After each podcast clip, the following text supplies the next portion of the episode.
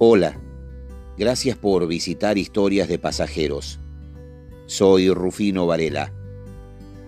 Esto que sigue no es una de las habituales historias que escribo sobre aventuras, experiencias, recuerdos y vivencias que me confían algunas personas en los traslados que realizo entre aeropuertos, hoteles y distintos lugares.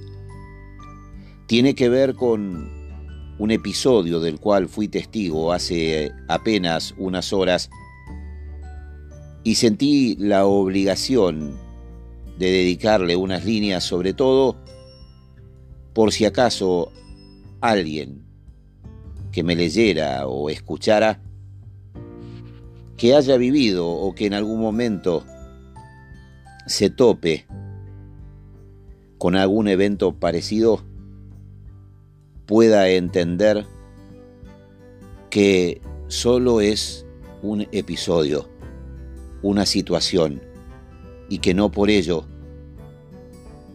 tenemos que bajar los brazos, claudicar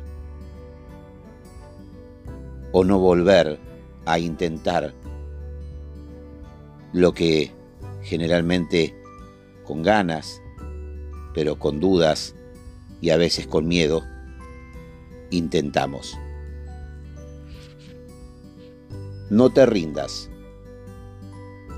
¿Cómo me gustaría que estuvieras entre mis amigos y contactos o saber tu nombre para buscarte y decírtelo personalmente? No supe quién manejaba e iba de acompañante cuando le di paso a tu auto en esa bocacalle cerca de casa. Antes de llegar a la esquina, con suficiente tiempo y distancia, prendiste las balizas para estacionar en un espacio vacío. Tu primera maniobra en retroceso pareció acertada, pero a tiempo te diste cuenta que no lo había sido y al intentar avanzar para empezar de nuevo, Seguro te traicionaron los nervios por esos idiotas que, cual locos detrás mío, se prendieron a sus bocinas y gritaron como bestias mientras una y otra vez se te apagaba el auto. Sentí ganas de ayudarte o hablar con esos frustrados al volante, pero justo abriste la puerta y bajaste apurada haciéndome un gesto que al mismo tiempo me dio gracia y pena mientras tu joven copiloto, quizá un amigo, hermano, primo o tu novio, daba la vuelta por delante para cambiar asientos.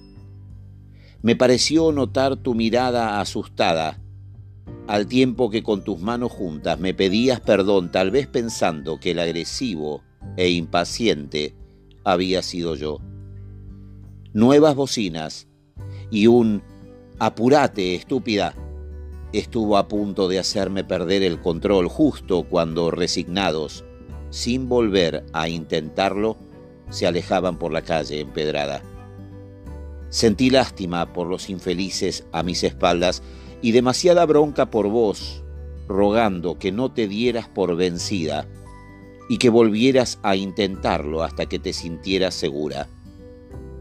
Sos mujer, pero lo mismo habría escrito si hubiera sido hombre, sin importar la edad, alentando por igual a no bajar los brazos en cualquier cosa que intentes.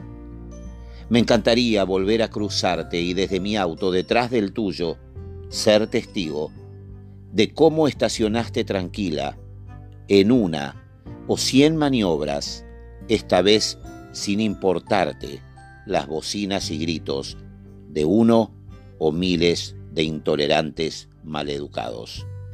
Vos podés.